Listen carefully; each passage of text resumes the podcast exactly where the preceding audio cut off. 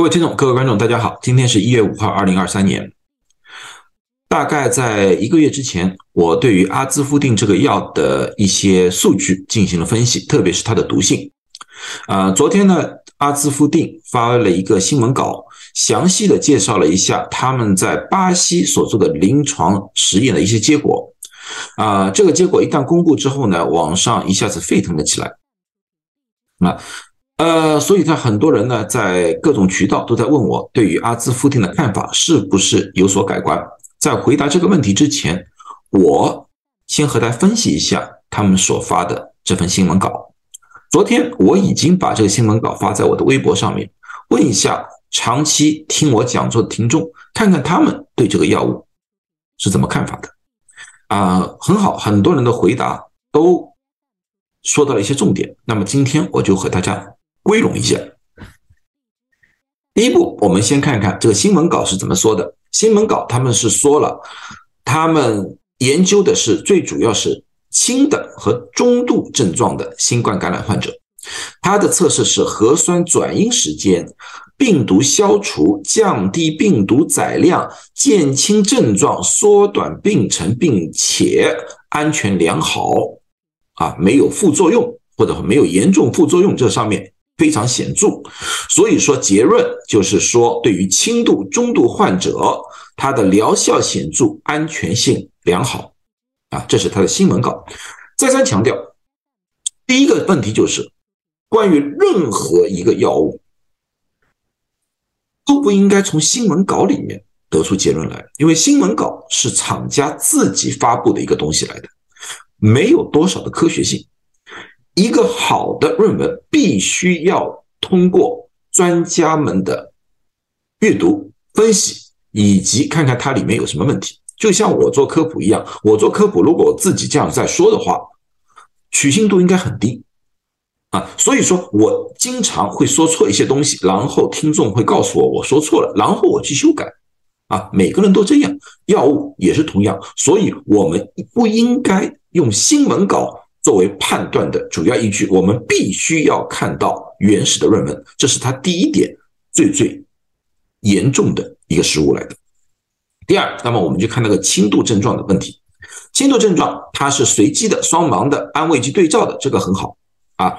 他说纳入的人口啊，这个患者是三百十二人，最后是两百八十一个人完成了治疗。他的入选的标准是十八到六十五岁轻度患者，核酸。检测阳性，好，这里面已经出现了两个非常大的问题。第一个问题，他一共纳入了三百十二人，最后只有两百八十一人完成，就是三十一个人走掉了，这基本上占了整个测试人群里面的百分之十，这是一个非常大的一个一个一个不进行的一个人数来的啊啊，在这里面应该要有一个很好的一个解释，为什么那些人。不进行了，到底这个三十一个人是属于对照组的呢，还是属于用药组的？这里面就有很大的问题和区别了。那么另外一个问题就是，最后只有两百八十一个人完成，这个人数实在太少了。关于莫沙东的 m o r p e r v i a 的临床测试是大概是一千五百人，而惠瑞的大概是两千两百人，这个只是他们的一个零零头。对于一个需要对于几亿个人使用的一个药物来说的话，我觉得这个数字少的过于可怜了啊，这是一个很大的问题。然后另外一个问题，十八到六十五岁，那么我们知道了，要用这个药物最主要是什么？最主要是防止变成重症，防止死亡。那么什么年龄层的人会变成重症，会成死亡？是六十五岁以上的老人，而这里面根本就不包括六十五岁以上的老人。这个又进入了那时候做科兴疫苗临床测试的时候的同一个陷阱。那个时候他们就是没有做六十五岁以上的老人，那所以六十五岁以上的老人刚开始打疫苗的时候不能打科兴疫苗啊。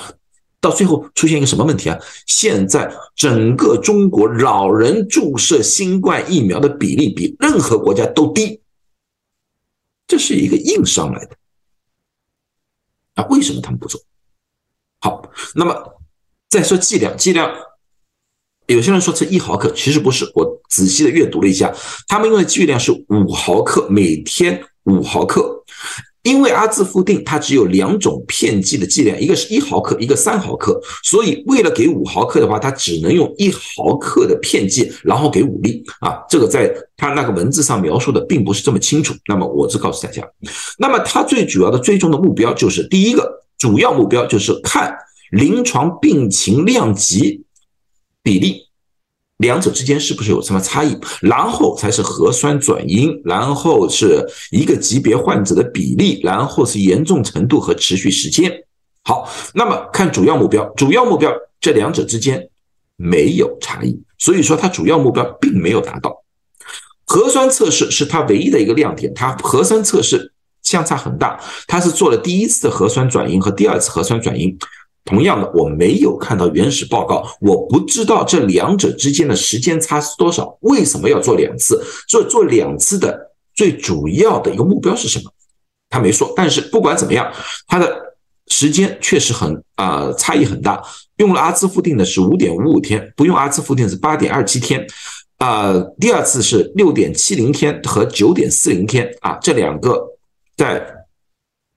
统计学上确实是有很大的一个差异，但是核酸转阴绝对不是这次的主要目标。为什么？因为现在我们也知道了，重症和死亡的案例的最主要的原因，并不是病毒本身问题。而是细胞因子风暴。什么是细胞因子风暴？就是这个病毒而诱发了人体的免疫系统的过激反应，让这个人体的免疫系统来攻击人体的器官，从而造成的死亡。所以核酸是不是转阴，根本无足轻重。现在你们过去我说那些，你们可能无法理解。现在你们应该要看到，有好多老人核酸都转阴了。但是还是死亡，就是这个原因。因为新冠病毒造成的直接的死亡人数是很低的，最主要的还是引起的免疫系统的过激反应。所以说，你去测试核酸什么时候转阴，对于临床来说的话，我们没有任何意义，没有啊。另外一句。他就是测试那个症状严重程度持续时间。他说，阿兹夫定个体出院所需的时间明显缩短。这个在骗谁呀？你这个算轻症，巴西轻症也不住院的，和中国一样，美国一样，全一样的。出院所需的时间明显缩短，那么你就。告诉我们了，就是这个轻度感染症状里面有人变成中度或者重症需要住院，有没有？到底多少人？两者之间是不是有差异？都没说，都没说。所以说，这个出院所需的时间是个绝大的问号来的。他们想说什么？他们想表达一个什么问题？确实和事实完全不符合。所以这个。对我来说的话，没有任何价值。我分析了，那么下面一个中度感染的，它是随机的双盲的安慰剂，好，也说的挺好的啊。它纳入了人手一百八十例，最后完成一百七十二例，八例没有完成，那个百分比略微好一点，只有百分之四啊左右出去。但是别忘了，他们是中度感染的。那么既然是中度感染的人，变成重症的概率会大大提高。那么这个八个人到底是什么原因走掉了、死亡了、出院了、不愿意继续了？到底什么原因？这个要说的很清楚，因为他人数本来就很少，只有一百多人，一下子少掉八个人，这个需要考虑的。另外，人年龄又是个问题，十八岁以上这个。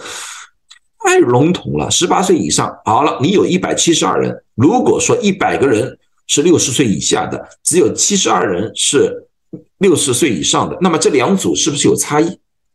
这个才是一个严谨的研究药物的，特别是要大规模使用的一个药物的该做的一个问题来的。啊啊，用量也是五毫克每天，而且最多是用使用十四天。啊，他们。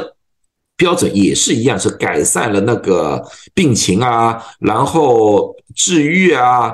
啊，然后就是载体转阴啊，就是病毒载体转阴啊，这些东西，OK，也是同样没有对比变成重症和死亡。那么我们很清楚，新冠到了中度症状的时候。啊，第当然，他们中度症状到底是怎么定义，我还不清楚啊。当然是我按照世界卫生组织的定义的话，应该是需要吸氧的人。按照我们来说的话，中度症状的患者大概会有百分之十的人变成重症，也是就是需要啊插管的这类情况的话，那么他现在有一百七十二人。如果说正常情况之外，他最起码应该有两三个人会要到插管的情况啊，他一个报告都没有。一个都没有说，这个就有一点非常滑稽，这个和现实的一个症状差距实在太大啊！然后他又说那个核酸转阴啊，这个诸如此类，刚才我已经解释过了，我不再解释了。这个对临床上面没有任何意义啊，任何意义。然后他正更加荒腔走板的说了啊，症状改善，它只是以体温恢复为标准。我的天哪！我们在说新冠，你最起码症状改善，你最起码要说一个 CT 是怎么样的啊？因为中度感染的人十有八九肺部有肺炎的感症状的了。那么你最起码要告诉我们一下，那个肺部的 CT 出来的这改善有多少改善？竟然用一个发烧为标准，这个是一个什么样的临床测试？我无语，只能说无语。好，那么最后说对肝肾功能的啊恢复帮助啊，说的挺好啊，挺好。好，不好，为什么不好？因为这个东西是一个老药新用，老药它是用自用于艾滋病的。这个药物早就在中国的药管局有存档。有资料的，把这个东西资料调出来，就让你们大吃一惊。上次我已经用过这个资料了，再从这个资料是国家药物监督管理局的对这个阿兹夫定的评定，是在二零二二年六月份，它在里面里面安全性里面说的很清楚，单次或者重复给药阿兹夫定主要毒性的器官是免疫脏腑、胸腺、脾脏、淋巴结。骨髓与消化系统、肝脏，它在这么多的毒性里面，它只研究了肝脏和肾脏，其他根本就没有数据。啊，这是他们自己说的毒性来的，而且，而且它的安全值，所以说没没有副作用的安全值，在 Beagle 犬一个月和三十九周的给药是零点一毫克每公斤。那么也就是说，现在用的剂量是五毫克，体重应该是五十公斤。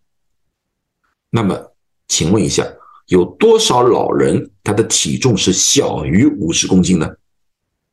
那么这些老人该不该给药？给怎么样剂量的药？有说明吗？有研究吗？没有。对于一个这么大有毒性的一个药物来说的话，不做这方面的研究，我只能用四个字：草菅人命。啊，对于这个毒性的研究必须要深刻，因为我们不是用一两个人，而且它的剂量和艾滋病的用量不一样。艾滋病用量是每天三毫克，而这里用的是五毫克，基本上翻倍了。那么有些人说：“哎，我的时间用的短呢，啊，只用了十几天呢，啊，艾滋病患者一直要使用下去。”这个你对药物太无知了。药物有即时毒性，有积累毒性。当一个剂量高上去的时候，我们往往需要看当时的一定时间之内产生的毒性，而剂量低的时间长的，我们比较看的是积累性的毒性。你不能把这个两个放在等量里面进行比较，这是完全不一样的概念。好了，那么今天就分析到这里。在我的眼里，这个药物必须做更进一步的临床测试，人数要加大。对于最后的结果，必须是以重症改善和死亡改善为最主要目的，而不是弄这种模棱两可的文字游戏。啊，这个是不科学的，也不严谨的，我反对。最起码，如果把这个药给我用的话，我不会用。好了，今天就讲到这里，谢谢大家。